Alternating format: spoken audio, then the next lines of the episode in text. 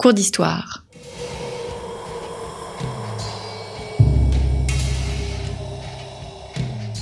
Une émission de la rédaction de Storia Voce.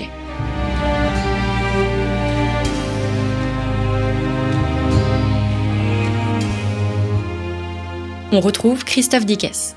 Chers auditeurs, bonjour, bienvenue pour cette nouvelle édition de euh, nos cours d'histoire, une série consacrée au pouvoir de l'Église à l'époque médiévale. Et qui dit le pouvoir de l'Église dit bien évidemment euh, le pouvoir de la monarchie pontificale, puisque nous avons vu la semaine dernière qu'il fallait parler de euh, monarchie pontificale plutôt que de théocratie pontificale. Arnaud Fossier, bonjour. Bonjour. Merci d'être euh, revenu à ce micro, au micro de euh, Storia Voce. Comme je viens de le dire, euh, nous avons entamé une série en trois volets. nous allons parler aujourd'hui d'un personnage qui est incontournable, il faut le dire, et pourtant qui est assez oublié, malheureusement, mais qui va marquer l'histoire de l'Église, notamment à travers un concile, le concile de l'Atran IV. Il s'agit d'Innocent III. Nos auditeurs peuvent revenir s'ils le souhaitent aux deux premières parties de euh, cette série. Donc euh, la première partie qui est consacrée au pouvoir temporel et au pouvoir spirituel, la deuxième partie qui est consacrée à la réforme grégorienne. Et donc nous entamons aujourd'hui cette étude de ce personnage Innocent III. Pourquoi avoir choisi Innocent III, Arnaud Fossier? Eh bien, comme pour toute bonne euh, biographie, il faut un personnage à la fois euh, à la fois typique et atypique, à la fois ordinaire et extraordinaire, à la fois banal et exceptionnel, euh, banal pour son temps, hein, je veux dire. Et Innocent III est tout à fait, de ce point de vue-là, est tout à fait représentatif. il se situe, il se situe à un moment charnière aussi d'une histoire plus globale, hein, de l'histoire européenne, euh, de l'histoire politique européenne. Et d'ailleurs, il se retrouve, on en redira sans doute un mot, mais il se retrouve impliqué dans de très nombreux conflits entre princes. Euh, il est aussi celui qui parachève la construction de l'État pontifical, celui qui pousse à son paroxysme l'idéologie dont on a parlé hein, dans, les, dans les cours précédents, l'idéologie de la monarchie pontificale. Euh, et puis, il est celui aussi qui incarne cette Église très puissante, qui lutte avec acharnement contre ses ennemis. Hein, euh, les juifs, les hérétiques, les musulmans à travers, euh, à travers les croisades. Bref, euh, à défaut, à défaut d'être un personnage attachant, c'est un personnage absolument fascinant. Et déjà pour ses contemporains, puisque ses contemporains l'avaient qualifié de stupor mundi, c'est-à-dire de stupeur du monde. Hmm, comme l'empereur. Comme l'empereur Frédéric II, exactement. Ouais. Hmm. Alors, un mot peut-être de, son parcours. C'est un juriste, donc parce qu'il y a du droit dans l'Église et l'affirmation du droit à l'époque médiévale, dans les quatre derniers siècles de l'époque médiévale, est bien évidemment majeure. Alors, comme ces lettres euh, ça, c'est un mythe qui a été un petit peu déconstruit. Comme ces lettres sont effectivement imprégnées de droit, notamment de droit canonique, mais pas seulement, de droit civil aussi, de droit, de droit romain, euh, on a longtemps pensé que c'était un brillant juriste qui avait été euh, formé lui-même, qui avait été formé au droit. en réalité, dans l'école de Bologne. Exactement, exactement. En réalité, alors ça, c'est vrai qu'il est passé par Bologne, mais assez brièvement, il est passé plus longtemps. Il a fait la, la majeure partie de ses études il les a faites à Paris et c'était des études de, théologie. Euh, en réalité, ce qu'il a appris à Bologne, c'est sans doute pas tant euh, le droit, euh, pas tant le droit que la philosophie naturelle et puis la rhétorique. Et ça, c'est un point important, c'est-à-dire que il a sans doute été envoyé à Bologne par son protecteur de l'époque, qui était le cardinal Octavien, et qu'il a envoyé se former à Bologne pour qu'il devienne un bon copiste, voire un bon notaire au sein de la curie euh, pontificale. Donc les connaissances, euh, en tout cas les connaissances qu'il a en droit canonique, elles lui viennent plutôt de son passage à Paris. Et puis surtout, en, fait, une fois élu pape, il a su s'entourer d'équipes de juristes, de juristes confirmés et aguerris. Une dernière chose à savoir sur son profil intellectuel, qui est qui est très intéressant parce que c'est une chose assez rare chez les papes.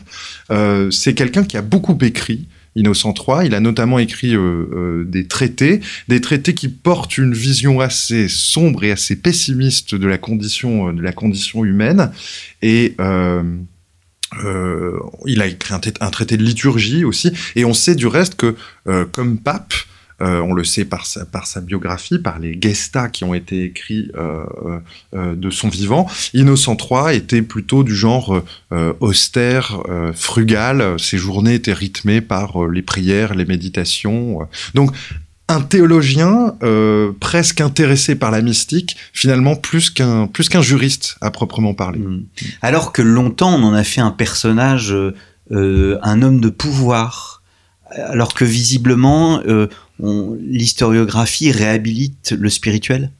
Oui, alors ça n'empêche pas cette cette dimension spirituelle très forte du personnage n'empêche pas euh, qu'il se fasse euh, dès son arrivée euh, sur le trône pontifical, hein, donc en, janvier 1198, ça n'empêche pas qu'il se fasse une conception très haute de son, de son pouvoir, une, une conception qu'on pourrait même dire absolutiste en réalité. Innocent III, c'est celui qui met en forme et qui surtout met en application bon nombre des idées théocratiques euh, qu'on a eu l'occasion d'évoquer euh, euh, lors des cours précédents. En cela, c'est un héritier, c'est un parfait héritier des papes grégoriens. C'est lui qui affirme dans plusieurs de ses lettres, de ses décrétales aussi, donc des lettres qui ont force de loi, c'est lui qui affirme qu'il est le vicaire du Christ, que sa majesté, il parle de sa majesté, d'une majesté qui est atteinte par le crime le plus grave qui soit, c'est-à-dire le crime d'hérésie. Euh, et puis, c'est lui aussi qui se dit investi donc d'une plénitude de puissance, c'est-à-dire d'un pouvoir incommensurable à celui des autres prélats. Hum, hum. Vous parlez de majesté, vous parlez de, plénitude de puissance. Ce sont des mots qui, signifient bien que le pouvoir, euh, euh, alors inouï, mais inédit qu'Innocent III euh, s'est arrogé est réel, mais de quel œil les États séculiers ont-ils perçu l'affirmation de ce pouvoir? Et plus, plus largement, quels furent les rapports d'Innocent III avec les souverains de l'époque Innocent III n'a eu alors de cesse vraiment de se mêler des affaires euh, des affaires des princes en France, en Angleterre, euh, euh dans l'Empire. Bon, et pour cause, il affirme assez tôt, là encore, dans une décrétale de 1202, il affirme que il affirme sa juridiction dans les causes temporelles, donc son droit d'intervenir pour juger certaines causes temporelles. Il affirme aussi que en cas de contestation de l'élection impériale, eh bien c'est lui qui tranchera, c'est lui qui décidera. Et d'ailleurs, euh, quelques années plus tard, en 1210, il excommunie euh, celui qui est l'empereur de l'époque, à savoir Othon de Brunswick, euh, et il favorise ainsi l'ascension de son pupille, qui n'est autre que le futur Frédéric II, enfin Frédéric de Hohenstaufen. il en favorise l'ascension après la défaite d'Othon IV à Bouvines. Euh, en 1214, Othon IV perd face, euh, à, Philippe Auguste et Innocent III donc euh, profitera en quelque sorte de cette aubaine pour placer, pour placer son pupille à la tête de, à la tête de l'empire. Et puis on peut penser aussi aux affaires matrimoniales, aux démêlés matrimoniaux du roi de France. Là aussi, Innocent III n'hésite pas à intervenir au moment où Philippe Auguste répudie euh, son épouse, euh, une princesse danoise, son épouse euh, Ingeborg, comment dire, pour se remarier avec Agnès de Méranie, eh bien là aussi, Innocent III intervient et frappe très fort d'une certaine manière, puisqu'il place tout le royaume de France sous interdit. Hmm. Hmm. On peut être que frappé, Arnaud Fossier, par la modernité de ce pouvoir, dans le sens où il annonce en quelque sorte au début du XIIIe siècle ce que seront les États modernes qui ne se développeront que bien plus tard au XVIe siècle?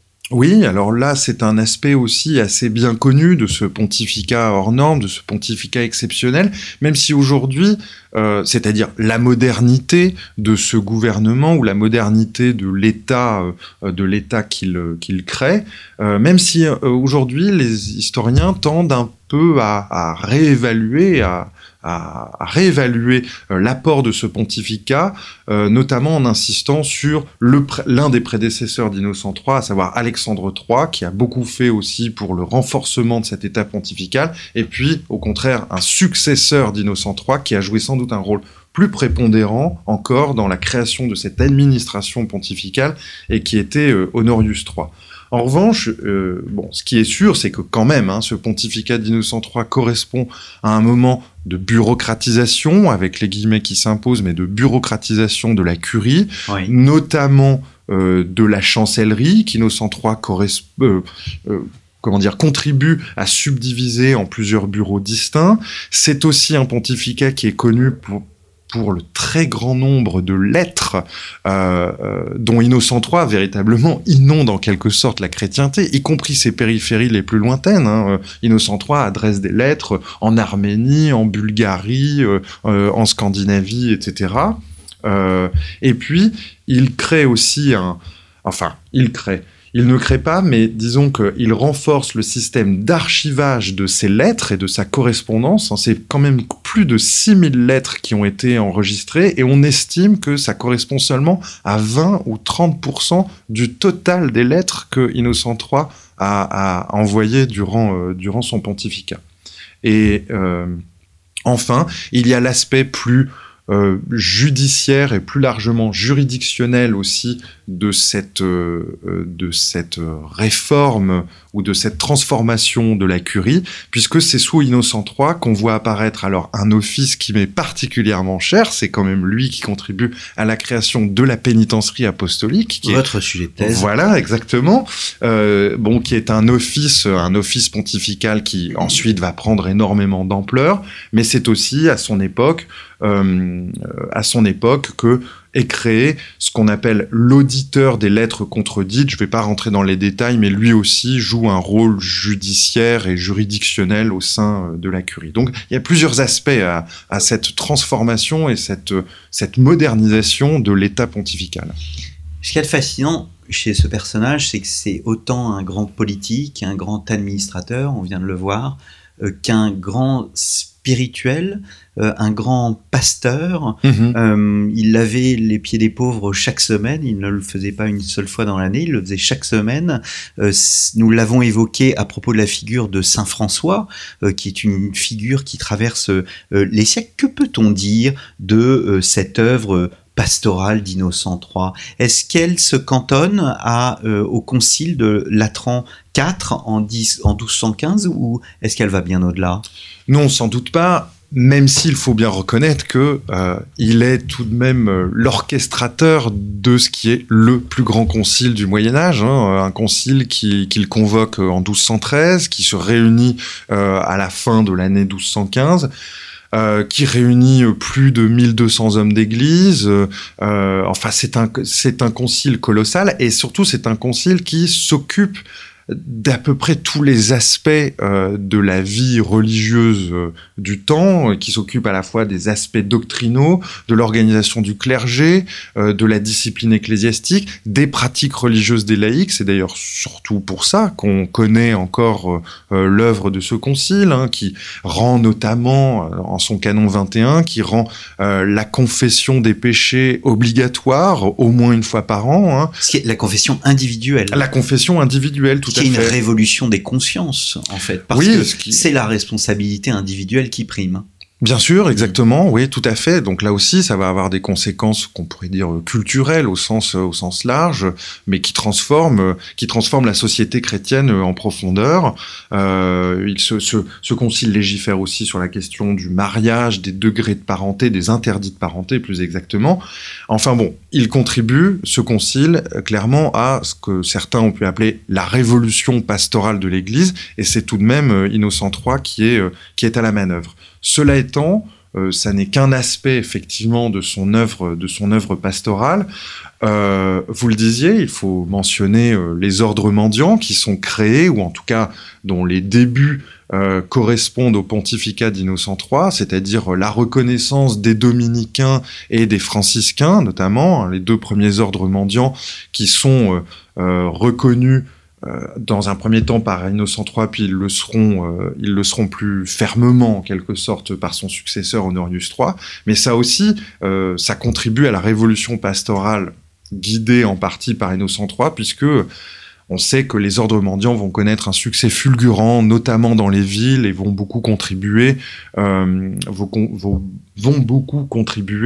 euh, à la discipline et aux nouvelles pratiques religieuses des laïcs. Et enfin, euh, il faut absolument mentionner, quand on parle d'Innocent III, on ne peut, pas faire l'impasse sur sa lutte acharnée contre les hérésies, et, ça fait partie, même si c'est un aspect clairement clairement euh, répressif et coercitif, ça fait tout de même partie de euh, l'œuvre pastorale en quelque sorte d'Innocent III. On sait que non seulement Innocent III contribue à théoriser et à stigmatiser l'hérésie en en faisant justement un crime de lèse-majesté. Hein, ça, c'est presque dès les débuts de son pontificat, il en fait un crime de lèse-majesté. Et puis, on connaît aussi euh, un aspect euh, moins doctrinal et plus pratique qui est celui de la croisade contre les Albigeois en 1208. C'est tout de même Innocent III, suite au meurtre de l'un de ses légats, qui enclenche cette croisade euh, euh, dont la violence sera euh, absolument paroxystique hein, dans, le, dans le Languedoc, dans le midi de la France. Et enfin, euh, et les deux sont d'ailleurs tout à fait liés. Ce combat que Innocent III a eu à cœur de mener contre les hérésies, il est lié aussi à un échec absolument cuisant qui le marquera jusqu'à sa mort, hein, jusqu'à la fin de son pontificat, qui est l'échec de la croisade. Euh, Innocent III, comme beaucoup de ses contemporains, a été marqué par la prise de Jérusalem en 1187, par la prise de Jérusalem par Saladin. Euh, C'est lui qui, par conséquent, appelle à une quatrième croisade hein, en, 12, en, 1204. Qui et se termine à Constantinople. Exactement, exactement. Cette croisade, elle est détournée par les Vénitiens et ça se termine sur euh, la prise de Constantinople et, ça n'ira pas plus loin. Hum, hum. Alors pour finir, Arnaud Fossier, euh, quelle est la postérité de, de, de ce pape? Il y a à la fois l'œuvre politique, euh, et on pense à la postérité chez Boniface VIII, mhm. mais aussi l'œuvre pastorale et la postérité, au fond, euh, sous certains aspects, euh, elle a un écho jusqu'à nos jours. Mhm. Alors, je reprendrai ici une formule d'Olivier Guyot-Janin qui dit que ce fut un pontificat fertile plus qu'heureux. Je trouve la formule joliment tournée. Euh, une chose est sûre, c'est que le legs de ce pape est considérable, en tout cas pendant les derniers siècles, jusqu'au dernier siècle du Moyen Âge, jusqu'au XVe siècle, puisque effectivement plusieurs pontifes, notamment Innocent IV et Boniface VIII bien sûr, sont les héritiers de cette absolutisme pontifical, comme le disent certains historiens, donc de cette théorie du pouvoir, mais qui est chevillée, qui est articulée aussi à une pratique du pouvoir. Euh, on pense à Boniface VIII et son conflit avec Philippe le Bel, euh, bien sûr.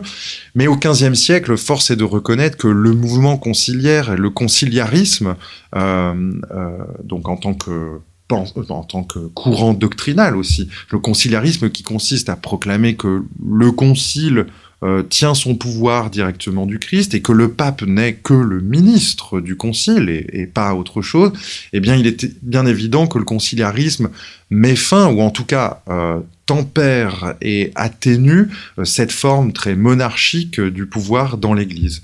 Euh, euh, avec euh, le concile de Constance qui quand même des oui c'est ça juge hérétique et schismatique pas moins de deux papes et contribue à déposer ces papes. Donc on voit bien qu'on n'est plus dans la même conception du pouvoir pontifical. En revanche, euh, il est certain que l'œuvre pastorale d'Innocent III euh, a, perduré. On peut aller jusqu'au Concile de Trente, hein, jusqu'au milieu du XVIe siècle au moins. Euh, cette œuvre pastorale a marqué vraiment la fin du Moyen Âge. Eh bien, merci euh, beaucoup Arnaud Fossier d'être venu à ce micro pour évoquer ce personnage assez euh, fascinant. On peut conseiller comme orientation bibliographique le livre d'Olivier Anne sur euh, Innocent III. Je crois qu'il y a à la fois une biographie et mhm. un résumé de sa thèse. Si mes souvenirs sont bons, la biographie est chez Belin et la thèse chez un autre éditeur. je mettrai toutes ces références sur le site internet. Merci beaucoup, cher Arnaud, et à très bientôt, chers auditeurs, pour une nouvelle série de nos cours d'histoire.